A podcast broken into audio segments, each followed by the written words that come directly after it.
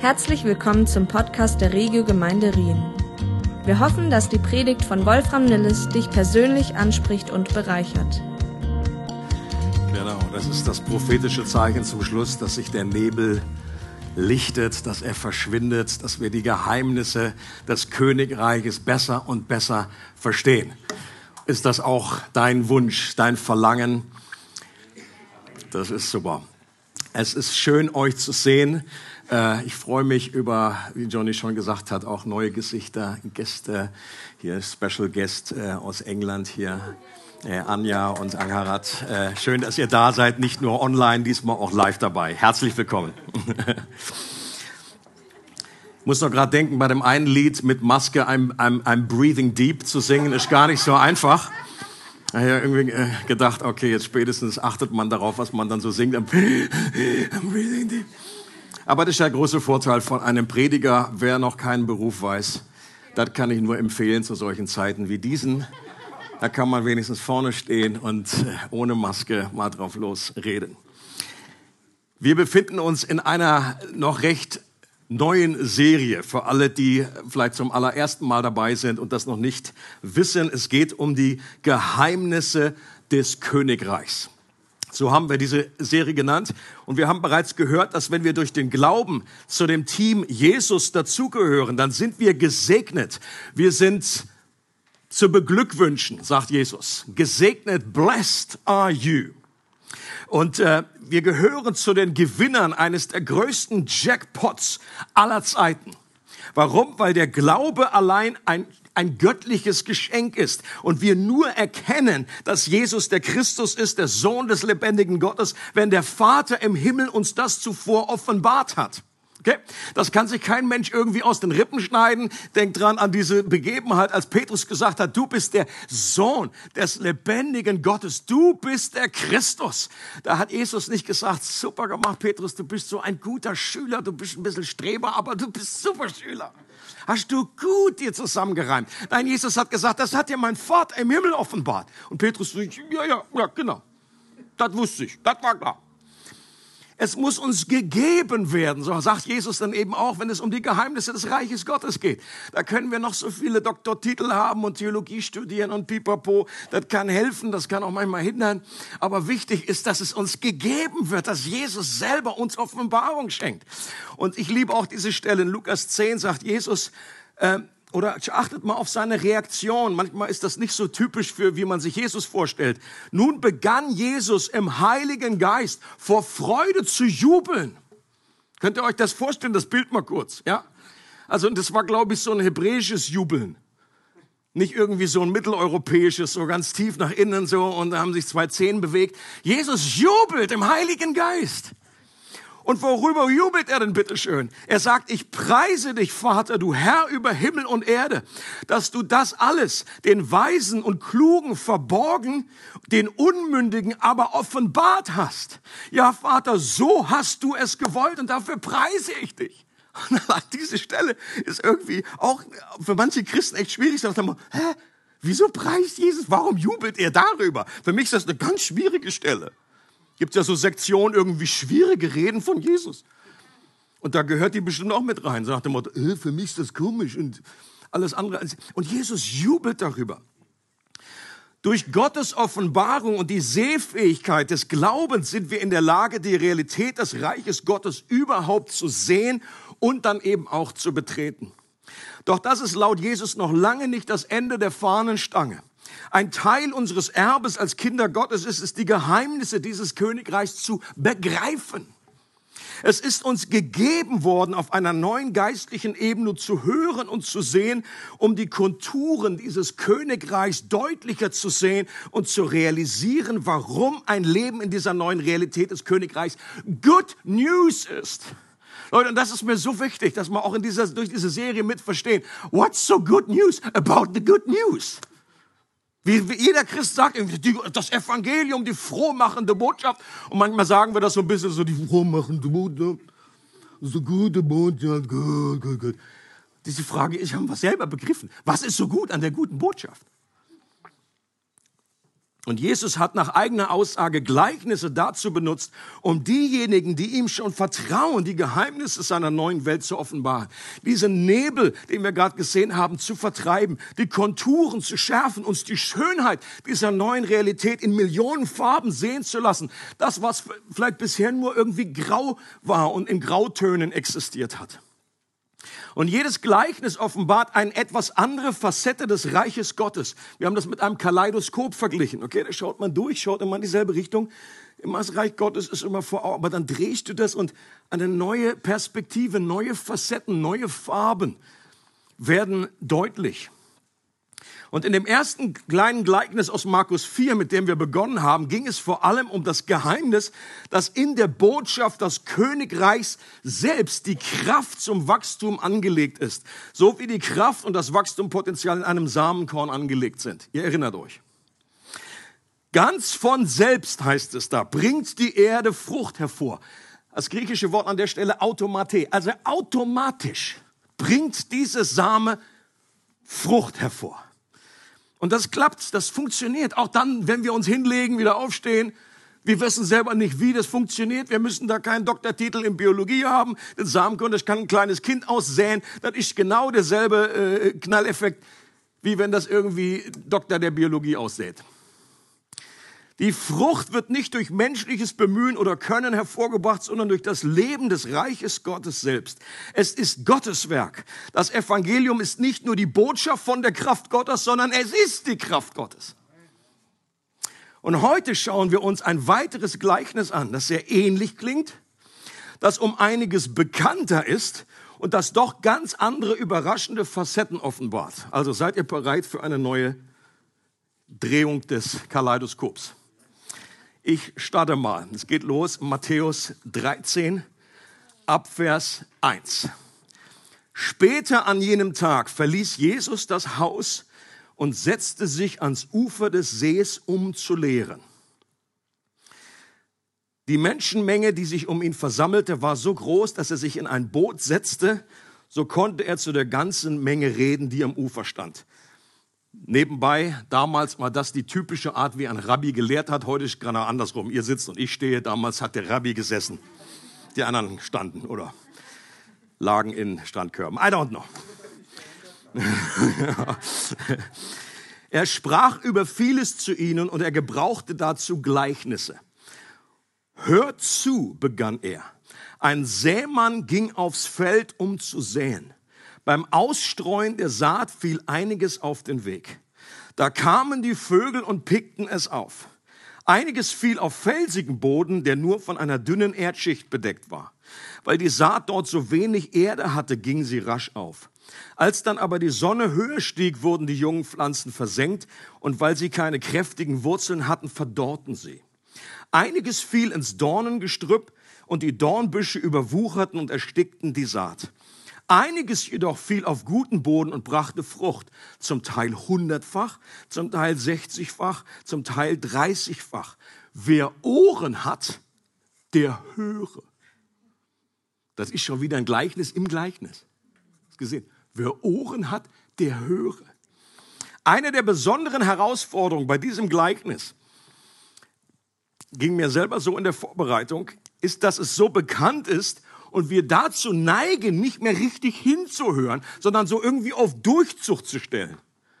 Viele Christen kennen dieses Gleichnis aus der Sonntagsschule. Und da sind sie auch automatisch hinversetzt und so, ja, das habe ich ausgemalt. Vier Felder, weißt du Bescheid? Und deswegen haben wir auch gar nicht mehr so die Erwartung, dass da jetzt so ein Geheimnis drin steckt, das uns noch irgendwie von den Socken haut. Da, da erwarten wir jetzt nicht irgendwie das irgendwie Good News, Good News, amazing. Tatsache ist, dass die Aussage, die viele Christen verstehen in diesem Gleichnis, bei ihnen eher Bad News sind. Das hat so einen negativen Beigeschmack. Das ist so ein moralisierender und einen anklagenden Unterton nach dem Motto, irgendwas stimmt mit deinem Herzboden nicht. Sonst würdest du viel mehr Frucht bringen. Da sind so viele Steine, so viel Unkraut drin. Und dann ist dann so bei uns die Reaktion, ja, Herr, ich weiß, bin ein schlechter Boden. Schlechter, schlechter Boden.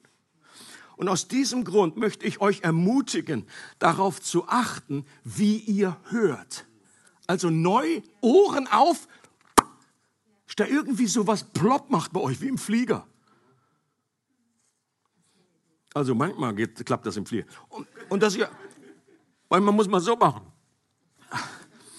Und dass ihr hoffentlich aus einer neuen Perspektive zuhören könnt, neu hinhören könnt. Und interessant ist, dass Jesus davon ausgeht, dass dieses Gleichnis irgendwie grundlegend ist. Weil er zu seinen Jüngern sagt, im Markus-Evangelium, also in der Parallele sagt er, wenn ihr dieses Gleichnis nicht versteht, wie wollt ihr die anderen Gleichnisse alle verstehen? Das ist schon, also, das wäre gut, wenn man das schon mal irgendwie ähm, verstehen, sonst, sonst äh, ist laut Jesus es irgendwie schwierig mit den anderen. Interessant ist auch, dass Jesus dieses Gleichnis nicht beginnt mit den Worten, mit dem Reich Gottes ist es wie. Das ist interessant, dass das fehlt. Eine Möglichkeit, warum das fehlt, könnte sein, dass dieses Gleichnis eher beleuchtet, wie wir überhaupt ins Reich Gottes hineinkommen wie wir das Königreich empfangen und dass es von daher so grundlegend ist äh, für alle anderen Gleichnisse, die dann eben beschreiben, wie das Reich Gottes ist. Und dieses Gleichnis hat den Vorteil, dass Jesus selbst erklärt hat, was es bedeutet. Was er bei den wenigsten Gleichnissen getan hat. Einerseits könnte man ja meinen, dass dann doch alles klar ist. Okay, wenn Jesus selbst selber auslegt, hallo? Das hm, ist doch klar. Brauchen wir keine Predigt mehr, setzt sich hin wohl wie. Aber je mehr man da einsteigt in die Thematik, je mehr ich Kommentare gelesen habe über dieses Gleichnis, umso erstaunter ist man, wie weit die Auslegungsvarianten gerade bei diesem Gleichnis auseinanderliegen. Und du denkst manchmal, oh nee, ich, ich, ich Sonntag sage ich ab, das, ich weiß gar nicht, was ich sagen soll. Welche Richtung soll ich hier nehmen? Das ist so eine Verantwortung oder ist irgendwie so, ich habe mir schon überlegt, ob ich so einen kleinen roten Strich da mache bei meinem Schnelltest bin einfach positiv. Ich kann nicht Johnny immer nehmen, du. Nein, nicht ganz. Aber, aber die Herausforderung war, ist wirklich da? Das ist einfach so ein unglaubliches Spektrum von Perspektiven. Die einen sagen, das ist überhaupt nicht evangelistisch gemeint. Die anderen sagen, das ist nur evangelistisch gemeint. Und, und, und, irgendwie die, und der erste Boden und der letzte Boden, die sind irgendwie klar, aber dann die in der, die in der Mitte so, meine Güte, was, was heißt das? Wer ist das? Oder vor allen Dingen, wo bin ich? Und das soll uns aber daran erinnern, dass wir nicht nur Kommentare, sondern vor allem den Heiligen Geist brauchen, der uns in alle Wahrheit führen will, der uns dabei helfen muss, auf einer tieferen Ebene zu verstehen, uns die Ohren zu öffnen, damit wir nicht nur gewöhnliche Worte und Informationen hören, sondern Worte, die Geist und Leben sind. Jetzt geht es hier weiter nach einem kleinen äh, Zwischenschub, wo dann die Jünger gefragt haben, okay, Jesus, warum redest du so viel in Gleichnissen und hinher? Das hatten wir schon angeschaut. Und dann heißt es, ich will euch nun das Gleichnis vom Seemann erklären, der die Saat ausstreut. Wenn jemand die Botschaft vom Himmelreich hört und nicht versteht, ist es wie mit der Saat, die auf den Weg fällt. Der Böse kommt und raubt, was ins Herz dieses Menschen gesät worden ist. Ein anderer Teil der Saat fällt auf felsigen Boden. Das bedeutet, jemand hört das Wort und nimmt es sofort mit Freuden auf, aber er ist ein unbeständiger Mensch, eine Pflanze ohne Wurzeln. Sobald er wegen des Wortes in Bedrängnis gerät oder sogar verfolgt wird, wendet er sich wieder davon ab. Wieder ein anderer Teil der Saat fällt ins Dornengestrüpp. Das bedeutet, jemand hört das Wort, doch die Sorgen dieser Welt und die Verlockungen des Reichtums ersticken es und es bleibt ohne Frucht. Ein Teil der Saat jedoch fällt auf guten Boden. Das bedeutet, jemand hört das Wort und versteht es und bringt dann auch Frucht. Einer hundertfach, ein anderer sechzigfach und wieder ein anderer dreißigfach.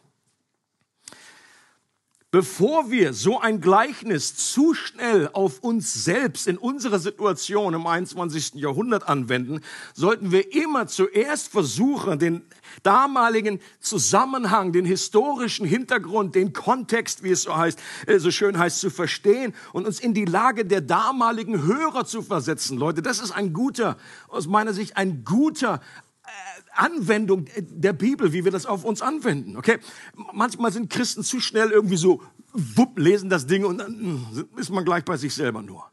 erstmal versuchen, okay, wie hat das damals, auf welche Ohren ist das damals getroffen? Jesus war doch mit der steilen Aussage angetreten, ihr erinnert euch, dass das Königreich Gottes in seiner Person nach vielen Jahrhunderten des Wartens endlich gekommen ist. Das Reich Gottes ist nahe herbeigekommen. Es ist jetzt zum Greifen da. Es ist jetzt da. Warum? Weil er selber der messianische König dieses Reiches ist. Mit dem König kommt das Königreich. Da ist parallel zu vielen anderen Königreichen. Er ist der Menschensohn, der im Buch Daniel prophezeit wurde. Manche Christen denken, der Menschensohn wäre so eine Bezeichnung, so ganz demütig. Jesus hat der Sohn des Menschen. Das ist irgendwie, er wollte dann nicht so groß auftragen. Es ist, es ist, es ist eine falsche, glaube ich, eine falsche Sicht. Der, der Sohn des Menschen war ein messianischer Titel aus dem Alten Testament. Das bedeutete, ich bin dieser Messias, ich bin dieser König, der Sohn des Menschen, dem alle Gewalt gegeben wurde im Buch Daniel und dessen Königreich alle anderen menschlichen Königreiche besiegen und beseitigen würde. Ein Kapitel vorher in Matthäus 12 bestätigt Jesus, dass wenn er durch den Geist Gottes die Dämonen austreibt, dass das ein deutliches Zeichen dafür ist, dass das Reich Gottes jetzt gekommen ist. Und die Erwartung der Juden, genährt aus dem Alten Testament, war, dass der messianische Befreier die Römer jetzt genauso aus dem Land treiben würde, wie er die Dämonen aus den Menschen vertrieben hat dass Jesus als unbesiegbarer König die Herrschaft in ähnlicher Weise ergreift, wie es auch die anderen Könige vor ihm getan haben, wie die Assyrer, die Babylonier, die Meder und Perser, die Griechen und die Römer. Man lief entweder rechtzeitig über oder wurde mit unwiderstehlicher Macht unterworfen. Kopf kürzer gemacht, ausgefegt. So lief es damals ab. Die Römer waren damals anders als bei Asterix und Obelix. Da sind sie nur die Spaßnummer. Aber damals möchtest du nicht irgendwie mit dem, mit dem Asterix da in der Hand erwischt werden. Wenn da so ein Römer neben dir steht, da sah die, sah die Sache anders aus. Und die Erwartung der Jünger, die angefangen haben, ganz zögerlich zu glauben, dass dieser Jesus wirklich der verheißene Messias ist, die gingen davon aus, dass jetzt sehr bald ganz Israel erkennen wird, dass er der Auserwählte ist dass sie an seinen Lippen hängen werden, dass sie ihm folgen werden, dass Jesus jetzt seine Armee der Nachfolger hinter sich mobilisieren würde und sich von allen Enden der Erde, sie sich in Jerusalem versammeln würden. So haben sie das Alte Testament verstanden und so klingt's ja auch. Und was für ein Überraschungsmoment, was für ein Knalleffekt. Das Gleichnis enthält und was, was, wie das, was das bedeutet, das verstehen wir nur auf dem Hintergrund dieser Erwartung. Seine Nachfolger, die an ihn glaubten, waren überzeugt, dass Jesus der König ist, der jetzt in königlicher Vollmacht als politischer und militärischer Führer unwiderstehlich die Herrschaft antritt.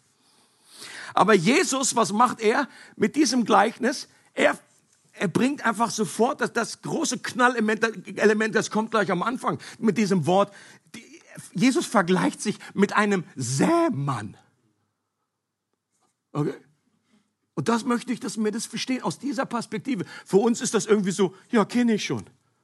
Genau derselbe Jesus, der irgendwie kleine Schäfchen streifelt, äh, streichelt, so, nicht streifelt, Streifenhörnchen ist auch streichelt.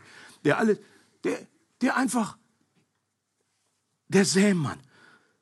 Und so viel,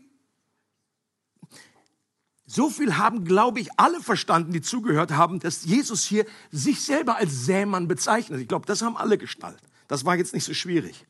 Kannst du verstehen, warum die Juden damals geschockt waren und ein paar Fragezeichen im Gesicht hatten? Ich kann mir gut vorstellen, dass der eine zum anderen getuschelt hat. Ich war ja dann, er war ja auf dem Boot, war ja ein bisschen windig, war ja irgendwie nicht gut zu hören. Mal, hat er, hat er Sämann gesagt oder hat er Seemann gesagt? Also Seemann vielleicht so einfach aus der Kategorie Störtebäcker, irgendwie so ein, so ein richtiger Fundskerl, der einfach kommt und aufräumt. So ein Hero, so wie ein Simson, der einfach irgendwie so eine Eselsbacke nimmt und dann so brrr, dann ist genau so ein Obelix-Effekt. Das haben die sich gewünscht. Die Römer einfach mal so, die kommen mit ihrer ollen Schildkröte und dann kommt brrr, der Seemann. Das hat er bestimmt gesagt. Und er sagt, nee, ich glaube, er hat Sämann gesagt. Und die Leute alle so, wieso denn Seemann? Seit wann ist der Seemann jetzt irgendwie Bild für irgendwie so einen großen Hero? Was ist denn das für ein Bild? Verstehe ich nicht. Geh wieder nach Hause. Oder gibt's wieder Fisch?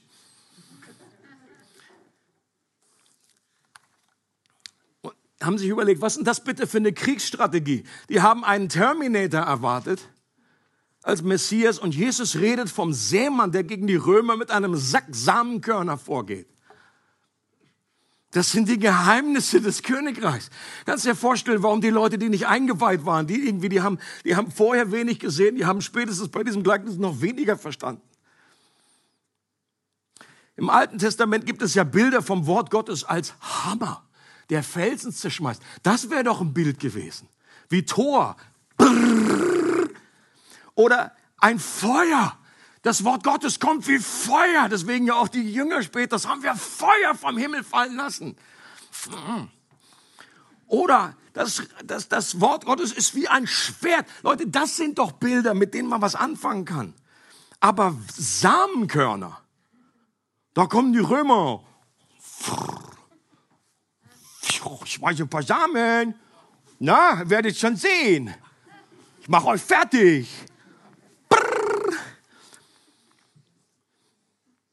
Das ist eine bewusst gewählte Hallo-Wach-Schockmoment zu Beginn des Gleichnisses, der uns so oft entgeht. Später in Lukas 17 sagt Jesus auf die Frage der Pharisäer, ich lese es vor, die Pharisäer fragten Jesus, wann das Reich Gottes komme. Darauf antwortete er, das Reich Gottes kommt nicht so, dass man es an äußeren Anzeichen erkennen kann. Man wird auch nicht sagen können, seht, hier ist es oder es ist dort. Nein, das Reich Gottes ist mitten unter euch. Die Pharisäer. Wo? Jesus. Also, question marks. Hmm, interesting. Noch skurriler wird das Ganze, wenn Jesus durch das Gleichnis andeutet, wie wenig zwingend seine Machtergreifung ist. Und dass, obwohl er, der Messias herrlich ist und die Botschaft vom Königreich unglaublich kraftvoll und unendliches Potenzial zum Wachstum hat, man sich diesem Einfluss entziehen kann. Und dass viele Menschen Gottes Herrschaft ablehnen werden, das war auch ein absolutes Unding dass das nicht nur ein paar unbelehrbare Ausnahmen sind, die das irgendwie dem widerstehen, sondern dass in drei von vier Böden die Botschaft vom Reich Gottes letztendlich keine dauerhaften Wurzeln schlägt, sondern nur in einem Boden sein Potenzial entfaltet und Frucht hervorbringt. Das ein Geheimnis des Königreichs ist, dass das Reich Gottes unter die Menschen gekommen ist und die Menschen es dennoch ablehnen können. Leute, das war damals absolut new. Das Reich Gottes ist gekommen, aber nicht wie ein Stein, der alle Widerspenstigen sofort zermalmt. Nicht alle werden es annehmen. Das war für jemanden, der nur das Alte Testament kannte, eine verblüffende Sache. Wenn das Reich Gottes kommt, dann wird es doch wohl mit Macht kommen. Wer kann denn Gott bitte widerstehen? Leute, das ist derselbe Gott, an dem damals der Usa da angefasst hat, an der Bundeslade, als Gott da noch in der Kiste gewohnt hat. Und dann fasst er einfach nur an, will so ein bisschen, oh, hoppala, das fällt runter und pff, fällt er tot um. Das ist das, das ist der Gott, der sein Reich bringt. Und wieso bitte kann man jetzt irgendwie diesem Gott widerstehen? Wie ist denn das möglich? Gottes Reich wirkt unter den Menschen, aber Gott wird sie nicht zwingen, sich ihm zu beugen. Und das wirkt alles so schwach und so wenig vielversprechend, so wenig glorious und siegreich. Da tingelt dieser Zimmermann mit einem merkwürdigen Akzent aus Nazareth herum. Also ist ziemlich sicher, dass Jesus einen äh, Akzent hatte, wo gleich jedem klar war, wo der herkam. Geboren in Nazareth.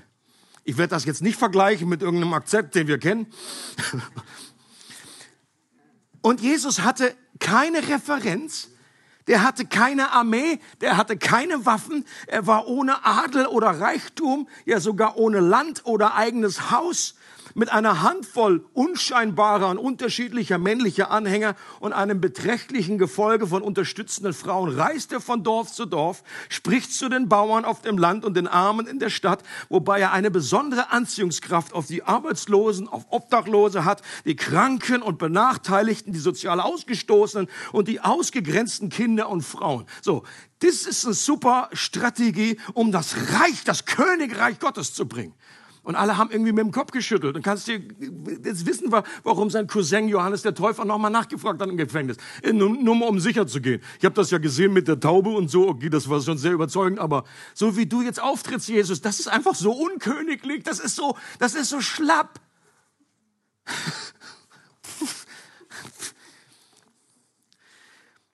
Das Geheimnis des Reiches Gottes ist vergleichbar mit einem Samenkorn. Und es ist ja interessant, dass einerseits ein Samenkorn, jetzt nehmen wir ein bisschen größeren als der Ding ist da einfach, nimm, nimm so eine Eichel.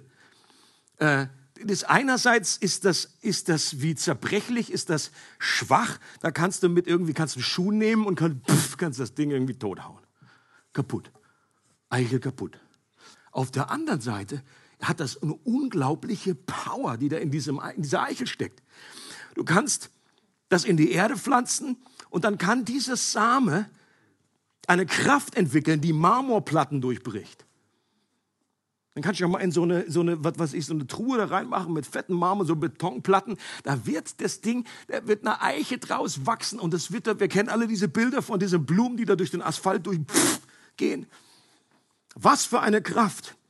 Und außerdem steckt in einer Eichel das Potenzial für Millionen von Eicheln. In einer Eichel, okay, ein Baum, der hat wieder viele Eicheln, ist das Potenzial enthalten, dass die ganze Erde erfüllt wird mit Eichen. Und genau das ist in den letzten 2000 Jahren schon geschehen durch das Reich Gottes. Leute, überlegt euch das mit dieser kleinen Truppe, kleine Stoßtruppe, wo Jesus da durch die Dörfer getingelt ist. Und heute, heute sind es Milliarden von Menschen, die diesem Jesus folgen. Und ich glaube auch, dass es in der Zukunft da noch, Gott da noch Schippen drauflegt und dass es da noch weitere, Zünd, weitere Zündstufen gibt. Auch wenn in der Botschaft vom Königreich selbst die Kraft und das Potenzial zum Wachstum enthalten ist und das automatisch geschieht, ohne dass wir das aus eigener Kraft da irgendwie äh, unterstützen oder da nachhelfen können, beleuchtet Jesus in diesem Gleichnis die Facette, dass die Beschaffenheit des menschlichen Herzens darüber entscheidet, ob das Königreich in uns und durch uns Gestalt annimmt und sein Potenzial entfaltet oder einfach verpufft und ohne sichtbare Frucht bleibt. Okay. Das ist diese Facette, die dieses Gleichnis beleuchtet. Und Jesus vergleicht die menschlichen Herzen der Menschen mit unterschiedlichen Erdböden, die das Wachstum entweder verhindern oder ermöglichen. Es ist derselbe Same, immer derselbe Same, der verändert sich nicht der auf vier unterschiedliche Böden fällt. Und das war ein Bild, was dann damals sofort bekannt war. Vielleicht hat Jesus auch darauf hingezeigt und gesagt, guck mal da oben, der, der Sämann, der, ich, der, der, der macht das gerade. Okay, damals waren dann die Felder noch ein bisschen anders. Das war einfach eine viel größere Abwechslung. Da waren so kleine Parzellen, wo man dann einfach, der ist dann rübergegangen, ganz großflächig da gestreut. Und dann waren einfach so ausgetretene Pfade dazwischen. Und dann ist das da drauf gefallen. Und dann gab es irgendwelche steinige äh, Patches. Ähm, das war für die irgendwie, da brauchten sie jetzt nicht irgendwie die Offenbarung des Heiligen Geistes, vier Böden. Der erste Boden steht für den ausgetretenen Weg, das verhärtete Herz, das überhaupt nicht versteht, in das der Samen noch nicht mal die Chance hat einzudringen und gleich von den Vögeln weggepickt wird. Der zweite Boden steht für das oberflächliche Herz, eine Steinschicht mit etwas Erde drüber. Hier, hier, trifft die Botschaft vom Reich Gottes auf eine oberflächliche, anfängliche Begeisterung. Doch nur solange wie alles im angenehmen Wellnessbereich bleibt. Es können sich keine Wurzeln bilden, die auch in schwierigen, stürmischen Zeiten Stabilität gewähren. Äh, siehe unsere letzte Serie. Das, es gibt keine Roots. There's no roots. Und sobald Dinge herausfordernd werden, Bedrängnisse kommen oder sogar Verfolgung und Jesus sich irgendwie anders verhält, als wir uns das irgendwie vorstellen. Deswegen sagt er an einer Stelle, wohl denen, die keinen Anstoß nehmen an mir. Dann fliegt diese anfängliche Begeisterung äh, von hinnen. Und die Leute sind gerade mit weg. Der dritte Boden mit den Dornen steht für das geteilte Herz. Hier kann der Samen zwar aufgehen, wird dann aber erstickt, weil das Herz voll ist mit konkurrierenden Dingen. Hier werden Sorgen und der Betrug des Reichtums erwähnt. Parallelstellen addiert dann noch andere Begierden und Vergnügungen des Lebens. Okay? Und das soll mit Sicherheit nicht heißen, dass wir nicht als Christen nicht auch irgendwie Spaß haben dürfen. ja, sondern es geht einfach wirklich um, was ist die erste Priorität in deinem Leben? Wofür lebst du? Lebst du für den Herrn und hast nebenbei noch Vergnügungen? Oder sind Vergnügungen und irgendwelche Sachen, sind, ist das deine erste äh, Zielbestimmung im Leben? Der vierte und letzte Boden steht für das Herz, in dem die Saat des Reiches Gottes dauerhaft Wurzeln schlägt und aufwächst, sein Potenzial entfaltet und Frucht bringt. Es steht für diejenigen, die das Wort hören und verstehen. Auch hier in der Parallele heißt es Markus Evangelium, die es aufnehmen und in Lukas heißt es, und die es bewahren mit Ausharren. Also nochmal, die das Wort hören, verstehen, aufnehmen und festhalten, bewahren mit Geduld, mit Ausharren. Ich glaube, dass Jesus mit diesen vier Herzensböden verschiedene Kategorien von Menschen beschreibt, die damals unter denen vertreten waren, die mit ihm und seiner Botschaft in Berührung kamen. Ich glaube, das, das müssen wir erstmal verstehen, diese äh, Sektion, bevor du irgendwie an deinen Nachbarn denkst. Klassische Vertreter des verhärteten Bodens waren die Pharisäer und Schriftgelehrten, deren Herzen so verhärtet und so festgefahren waren, dass sie die frohe Botschaft vom Reich Gottes überhaupt nicht aufnehmen, geschweige denn verstehen konnten.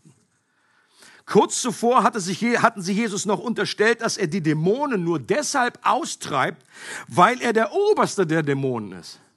Da kannst du schon sehen, wie verbrettert die waren.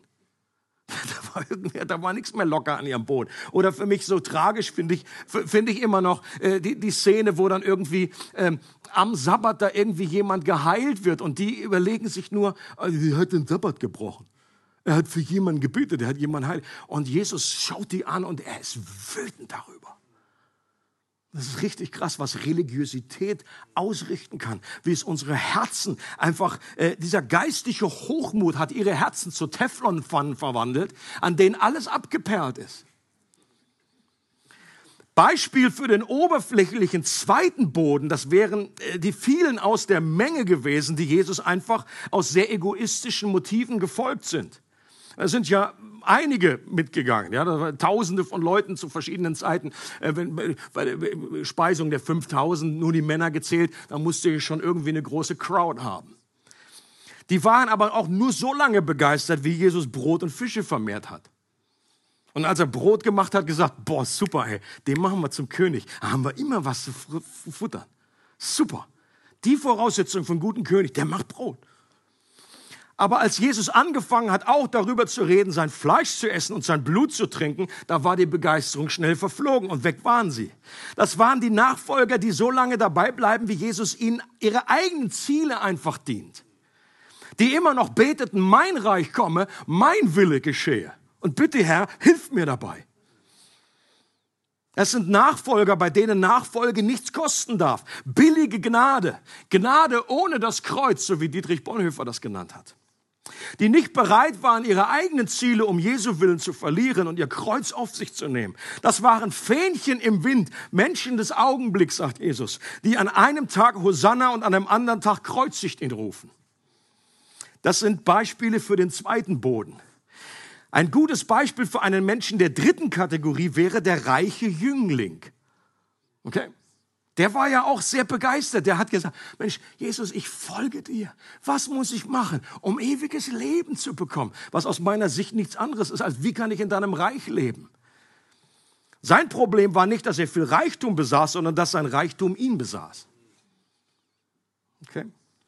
Daran zu erkennen, dass er sich bei der Entscheidung zwischen dem Schatz des Königreichs und seinem eigenen materialen Schatz für den letzteren entschied und dieses Unkraut den Samen des Königreichs erstickt hatte.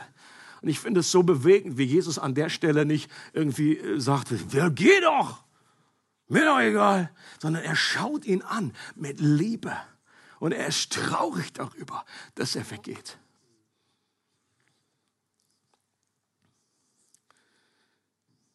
Ein anderes Beispiel wären Mitglieder aus Jesu eigener Familie. Kurz vorher kommt dann eben auch die Szene, bevor Jesus dieses Gleichnis spricht. Er geht aus dem Haus raus und gerade vorher hat er gesagt, hier, deine Familie wartet auf dich, die wollen dich irgendwie äh, sehen und die wollen dich abholen. Die andere Stelle beschreibt irgendwie, die denken, du bist irgendwie nicht ganz backen, du musst mal wieder was essen, du warst so lange unterwegs. Du hast hier komische Vorstellungen vom Reich Gottes. Und wir wissen, dass viele aus der, aus der eigenen Familie, von seinem Fleisch und Blut, seiner Geschwister, dass die am Anfang nicht an ihn geglaubt haben. Oder auch ein Judas, der seine eigene Agenda hatte, gehört aus meiner Sicht auch in diese Kategorie. Oder die führenden Juden, die zwar irgendwie an ihn glaubten, sich aber aus Angst vor den Pharisäern nicht zu ihm bekannten, weil ihnen das Ansehen, die Ehre der Menschen wichtiger war als die Ehre Gottes. Die Kategorie des guten Bodens beschreibt die echten Nachfolger Jesu, die ihm vertrauen, die Jesus und sein Reich zur ersten Priorität ihres Lebens machen wollen und die mit ungeteiltem Herzen nach ihm trachten. Und das ungeteilte Herz ist nicht das perfekte Herz. Okay? Seine Jünger waren alles andere als perfekt. Wenn du dir einen Petrus anschaust, der gehört zur Kategorie guter Boden. Okay, wie hat der in den Sack gehauen? Was hat er alles äh, schief gemacht? Äh, hat Jesus äh, total komplett verraten dreimal. Der gehörte trotzdem zu den guten Boden. Ein ungeteiltes Herz bedeutet, eine Sache zu wollen. Gemäß Sören Kierkegaard.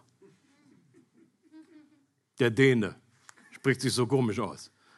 Sören Kierkegaard hat gesagt, das reine Herz ist nicht das perfekte Herz, sondern ist eine Sache zu wollen. Die größte Priorität, wenn Jesus sagt, trachtet zuerst nach dem Reich Gottes, nach seiner Gerechtigkeit. Leute, es gibt keine vollkommenen Menschen, habt ihr auch schon mitbekommen. Es gibt aber vollkommene Absichten. Und um in diese Kategorie des guten Bodens zu gehören, musst du nicht perfekt sein, sondern du sollst eine Priorität im Leben haben und sollst vollkommene Absichten haben. Und wenn dieses Verlangen, dieser Hunger in dir ist, ich möchte, dass du, Jesus, die Nummer eins in meinem Leben bist, auch wenn du das nicht immer schaffst, das ist zweirangig. Dass du das willst und das anvisierst, das ist allentscheidend. Als Christen wurden wir von neuem geboren und haben neues Leben durch den unvergänglichen Samen des Wortes Gottes, der für immer Bestand hat, so sagt Petrus. 1. Petrus 1. Und diese göttliche Saat in uns, die bringt Frucht hervor. Hundertfach, sechzigfach oder dreißigfach. Und das geht gar nicht anders. Lass mich dir heute äh, neu zusprechen. Und das ist etwas anders als das, was viele Christen aus diesem Gleichnis mitnehmen. Irgendwie so, oh, ich weiß nicht, welcher Kategorie ich bin. Oh ja, ist alles feuchtig und die so Unkraut und so, oh, Stein, Stein.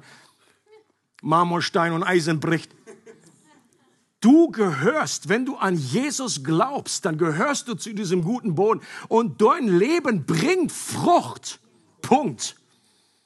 Und das sage ich auch mir selber weil man manchmal so schnell da reinrutscht und sagt, und du vergleichst dich, liest ein Buch und so weiter von weg, die, da sieht das einfach alles ein bisschen mehr nach Tutti Frutti aus. So mehr Frucht. Und du fragst dich so, hä? haben die einen anderen Gott? Ist schon ein anderer Same? Muss ich mal irgendwie, pff, brauche ich eine neue Botschaft oder was mache ich falsch? Oder dass man sich irgendwie gleich schuldig fühlt, so, da stimmt was mit mir nicht. Aber der Punkt von dem Gleichnis ist ja, in, an einem Seemann ist, Jesus ist der Seemann. Und an Jesus ist wohl nichts falsch. Und trotzdem sagt er unterschiedliche Reaktionen auf, de, auf diesen wunderbaren Samen. Und übrigens, wenn die Info stimmt, die ich jetzt aus den Kommentaren ausgelesen habe, dann war damals eine gute Ernte, war zehnfach. Okay? Das war eine gute Ernte, zehnfache. So, und hier sprechen wir von 100, Jesus sagt 100-fach, 60-fach, 30-fach. Ich glaube, das ist parallel mit dem Gleichnis hier, was der fliegende Holländer hier erzählt hat, über die Talente, wo man manche Christen sagen, oh, ich habe nur ein Talent, nur ein Talent. Und wenn du hörst, wie, wie, wie groß, das ist ein Millionengewinn, das ist, das ist, das ist Wahnsinn. Du bist reich, wenn du nur ein Talent hast. Und genauso, wenn du nur, nur 30-fach, dann bist du mehr als genug, mehr als genug. Dein Leben bringt Frucht. Und das schließt nicht aus, dass auch bei Christen Steine und Disteln im Herzen vorkommen. Das bedeutet aber nicht, dass du ständig in der Kategorie hin und her wechselst, dass du dann nur, weil du Stein entdeckst, so, oh, ich bin ein steiniger Boden. Aber der einzig wahre Boden, da wo wirklich, wo echter Glauben entsteht, das ist der einzige, ist der letzte, der vierte. Und das einfach inzwischen immer wieder auch aufgeräumt werden muss. Jesus sagt an einer Stelle zu den, seinen Nachfolgern, hütet euch vor aller Habsucht. Das Reich Gottes nicht zu erben bedeutet nicht in der gesamten, im gesamten Neuen Testament, dass du nicht in den Himmel kommst, sondern dass du einfach die aktuellen Kräfte dieses Reiches Gottes nicht so erlebst, dass da irgendwie Stau ist und dass das mal wieder durchgepustet werden muss. Dass du die Fülle seines Reiches erleben kannst. So ist zum Beispiel Jakobus 1, Vers 21 heißt es, deshalb legt ab alle Unsauberkeit und das Übermaß der Schlechtigkeit und nehmt das eingepflanzte Wort mit Sanftmut auf, das eure Seelen zu erretten vermag. Okay? Hier, Jakobus, das ist ja übrigens jetzt der Bruder von, von Jesus, der echte Bruder, der dann irgendwann doch die Kurve geschafft hat. Ähm, und Jakobus redet hier zu Christen und sagt auch zu denen, es ist wichtig, dass wir dieses Wort immer wieder aufnehmen, dass wir es befreien von Unkraut, dass mir, ähm, dass da nichts erstickt, dass es irgendwie Steine, Geröll irgendwie rauskommt. Leute, Jesus ist auch heute noch der Sämann, der durch uns den guten Samen der Botschaft des Königreichs in der Welt sät. Und in dieser Hinsicht lässt sich dieses Gleichnis auch auf uns beziehen. Aber wir müssen mal bei Jesus anfangen. Er ist der Sämann, der gekommen ist. Und Christus wohnt in dir, wenn du mit ihm verbunden bist. Und dieser Jesus, dieser Christus in dir, der will auch heute noch säen. Und das bezieht sich lange nicht nur auf irgendwelche Predigt oder Verkündigung, sondern da, wo du deinen Mund öffnest, wo du erzählst von deinem, was du mit Gott erlebt hast da säst du Samen aus. Und das ist die Art und Weise, die Gott erwählt hat, um sein Reich aufzubauen auf dieser Welt. Und auch heute sind Menschen durch ihre unterschiedlichen Herzensvoraussetzungen in den unterschiedlichen Kategorien der vier Böden. Und das zu verstehen, kann uns davor bewahren, eine überzogene Erwartung zu haben, dass bei richtiger Präsentation das Evangelium immer auf guten Boden fällt und Wachstum garantiert ist. Und das war ja nicht mal bei Jesus so. Ich glaube, das war der Knalleffekt. Da ist der perfekte Sohn Gottes, Gott selber in menschlicher Gestalt, das lebendige Wort Gottes. Und er verkündet die beste aller Botschaften. Und Leute sagen, pff, blas mir einen Schuh, interessiert mich nicht. Ich muss noch weg, ich muss noch, was weiß ich, hab noch was vor. Und Jesus macht es so deutlich, das ist, es liegt, und dann Jesus, dieser Druck, das Christen, wir, das fliegt uns ja an, dieser Druck, auch wenn ich nur mehr beten würde, wenn ich nur heiliger leben würde, wenn das nur mehr, das nur mehr, der, der Fokus bei diesem, und das ist ja nicht völlig falsch. Äh, wir können natürlich durch unsere Art, wie wir leben, können wir das entweder unterstreichen oder durchstreichen, das ist schon klar. Aber der Fokus bei diesem Gleichnis ist überhaupt nicht auf dem Sämann sondern nur auf dem, auf dem Boden, auf dem Herzensboden der Herzensbeschaffenheit von Menschen. Die Botschaft vom Reich Gottes zu verbreiten ist keine Technik, die wir letztendlich irgendwie beherrschen können. Es ist wie ein Sämann, der Samen ausstreut. Und ich möchte dich und mich heute ganz neu ermutigen dazu, das zu machen. Evangelis Evangelisation bedeutet nicht, Menschen irgendwie zu bekehren sondern heißt einfach nur, die gute Botschaft weiterzugeben. That's it. Mehr ist nicht unsere Verantwortung, weil das nicht in unserer Verantwortung liegt. Wir können kein menschliches Herz verändern. Aber der Same, diese Botschaft vom Reich Gottes hat die Power und wenn wir das machen, dann fällt das, und wir, wir, wir wissen ja vorher nicht. Wir streuen einfach. Wir streuen pff, hier auf die Dornen, hier, pff, überall hin. Okay, müssten da nicht vorne, vorher irgendwie gucken, irgendwie äh, Boden Nummer drei bitte auf die rechte Seite, dass wir das irgendwie, wir wollen ja nicht verschwenden, ja. Das wäre ja irgendwie, ist ja nicht so nachhaltig heutzutage. Nein, wir, wir, in diesem Sinn ist es verschwenderisch, sondern wir, wir, wir streuen einfach aus, ohne dass wir äh, Rücksicht nehmen. Ich glaube auch nicht, dass das Gleichnis ein mathematisches Verhältnis beschreibt, das in drei von vier Fällen die frohe Botschaft keine Frucht bringt. Ich glaube nicht, dass das die Aussage ist. Und nur in einem von vier Fällen dann irgendwie da was aufwächst. Was es sicherlich auch nicht aussagt, das Gleichnis, ist, dass die Herzensböden der Menschen irgendwie festgelegt sind, für ewig determiniert, dass sie in dieser Kategorie für alle Zeit fixiert sind und dass sich da nichts dran drehen lässt. Das wäre auch tragisch. Und wir haben ja gute Beispiele. Paulus zum Beispiel ist ein Beispiel für einen Pharisäer, der mit Sicherheit in Kategorie Nummer eins war, völlig verbrettert und vernagelt die ersten Christen irgendwie verfolgt hat. Und dann geschieht ein Wunder. Und ich glaube, dieses Wunder hat durch Gebet begonnen. Spätestens als äh, Paulus zugeschaut hat, als Stephanus gesteinigt wurde. Und Stephanus betet, sein letztes Gebet ist, Gott rechne ihnen diese Sünden nicht an. Und Stephanus hat, glaube ich, gut gelernt von seinem Herrn, Jesus, der dasselbe gebetet hat am Kreuz. Vater, rechne ihnen diese Sünde nicht an, denn sie wissen nicht, was sie tun. Und dieses Gebet hat in Stephanus was bewirkt. Und dieses Gebet von Stephanus hat in Paulus etwas bewirkt, dass da sein verhärtetes Herz aufgebrochen wurde und dass da diese Wahrheit des Samens, des, des, dieser, dieser Botschaft hineinfallen konnte. Und Paulus wurde aus, aus einem Pharisäer wurde ein hingegebener Nachfolger. Auch Jakobus, der leibliche Bruder von Jesus, ist zum Glauben gekommen. Es spricht auch nichts dagegen, dass der reichliche Jüngling, der reiche Jüngling, der reichliche, der reiche Jüngling, dass der irgendwann noch die Kurve gekriegt hat und auf Jesu Angebot eingegangen ist und ihm nachgefolgt ist. Da spricht man nichts dagegen. Es wird nicht gesagt, aber maybe. Das heißt ja nicht, ja, sorry, das ist einfach Dorn, du bist, du bist Distel. Fertig. Wir alle waren, die, bevor wir zum Glauben kommen, wir sind alle irgendwie verhärtetes Herz. Und wir brauchen diese öffnende Gnade, dass da einfach Wasser reinkommt, damit überhaupt etwas geschieht.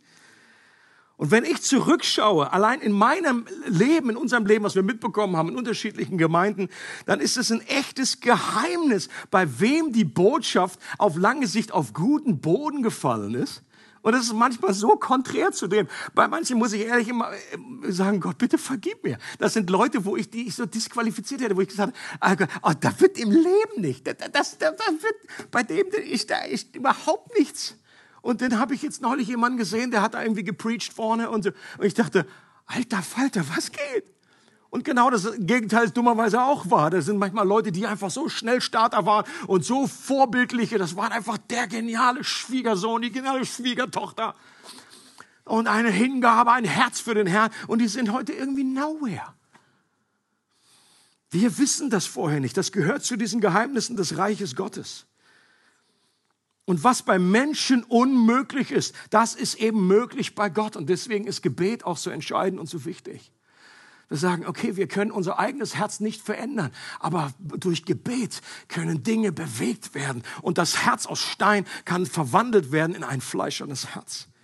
Eines der Geheimnisse des Königreichs ist auch das Zusammenspiel von göttlicher Souveränität und dem Willen des Menschen. Jeder Theologiestudent früher oder später kommt an dieses Thema und selbst wenn du nicht Theologie studierst, du kommst einfach an dieses Thema nicht vorbei. Diese Aussagen von zum Beispiel, dass Jesus an einer Seite sagt, kommt zu mir alle, die ihr mühselig und beladen seid. Er, er ruft Menschen zu sich. Und das klingt ja so danach, als wenn wir eine echte Entscheidung treffen können. Wir sagen, okay, ich habe Durst, ich, ich komme, ich komme. An, an anderer Stelle sagt Jesus, niemand kommt zum Vater, es sei denn, der Vater zieht ihn. Und dann so, ja was denn nun, Jesus, entscheide dich mal. Was, was soll's denn nun? Sollen wir kommen oder können wir nicht kommen oder wie, wie die Lage? Und das gehört zusammen. Das ist beides wahr. Ich liebe diesen kleinen Aufsatz, den Spurgeon über dieses Thema geschrieben hat. Und er sagt, die, die Wahrheit, die im Evangelium im Neuen Testament äh, offenbart wird, ist nicht nur eine, eine Linie der Wahrheit, sondern sind zwei, zwei Linien, die parallel nebeneinander laufen. Die eine sagt, die eine Seite der Medaille, kannst du auch sagen, äh, ist, dass Gott alles äh, lenkt und leitet. Auf die andere Seite sind wir aber keine äh, irgendwie willenlosen Wesen. Wir sind keine Marionetten, sondern wir können echte Entscheidungen treffen. Und das gehört beides zusammen. Ist ein Mystery, ein Geheimnis. Und manche Christen und erst recht manche Theologiestudenten, die verzweifeln daran. Für die ist das ein Riesenknoten und die, und ich kann das so gut nachempfinden. Das ist manchmal irgendwie ein, oh Gott. Aber interessant ist, erinnert euch an den ersten Vers aus Lukas, wo Jesus genau über dieses Thema jubelt. Er jubelt im Geist, dass du das den einen offenbart hast und den anderen irgendwie verborgen. Das ist ein Grund für Jesus zu jubeln. Und deswegen sage ich, okay, wenn das jetzt noch, wenn ich noch nicht an diesem Punkt bin, dann gibt es noch viel Luft nach oben. Und dann möchte ich da hinkommen. Gott, ich möchte, dass du mir die Geheimnisse offenbarst, damit ich auch jubeln kann. Es ist nicht uns gegeben, damit wir ewig da Anstoß dran nehmen und sagen, also das geht so nicht. So kann Gott nicht sein. Ich will das einfach nicht. Leute, und das ist auch genau der Punkt, wie wir mit dem Wort Gottes umgehen. Wenn Jesus sagt, wer Ohren hat zu hören, der höre. Und in diesem kleinen Mini-Gleichnis, da gibt es ja praktisch wie drei, auch drei Kategorien von Ohren. Also es gibt Leute ohne Ohren, sonst würde er nicht sagen, wer Ohren hat. Also ohne Ohren, und ich meine jetzt nicht die äußeren, also ganz ohne Ohren, taube Ohren und aufmerksame Ohren. Und ich glaube, damit komme ich zur Landung. Ich glaube,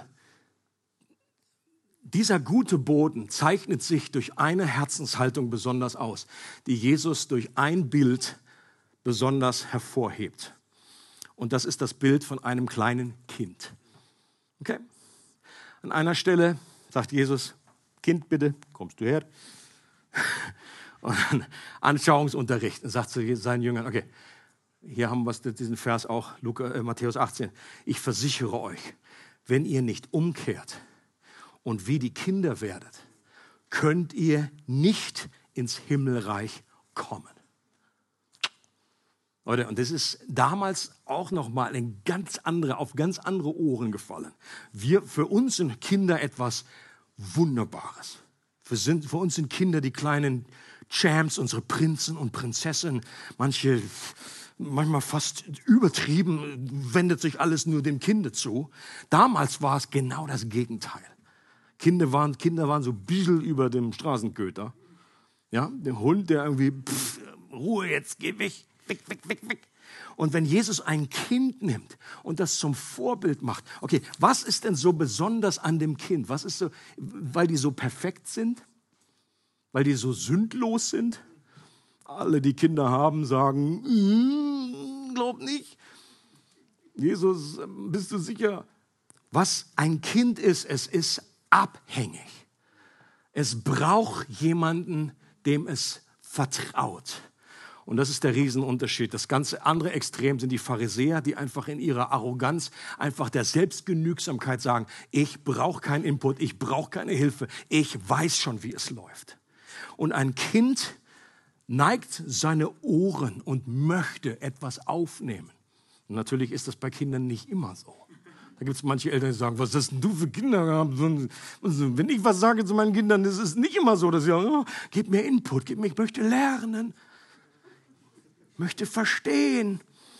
Aber oft sagen sie dann einfach nur, ah, hör mir auf, sag mir nichts. Und dann hinterher haben sie es ja dann doch gerne gehört.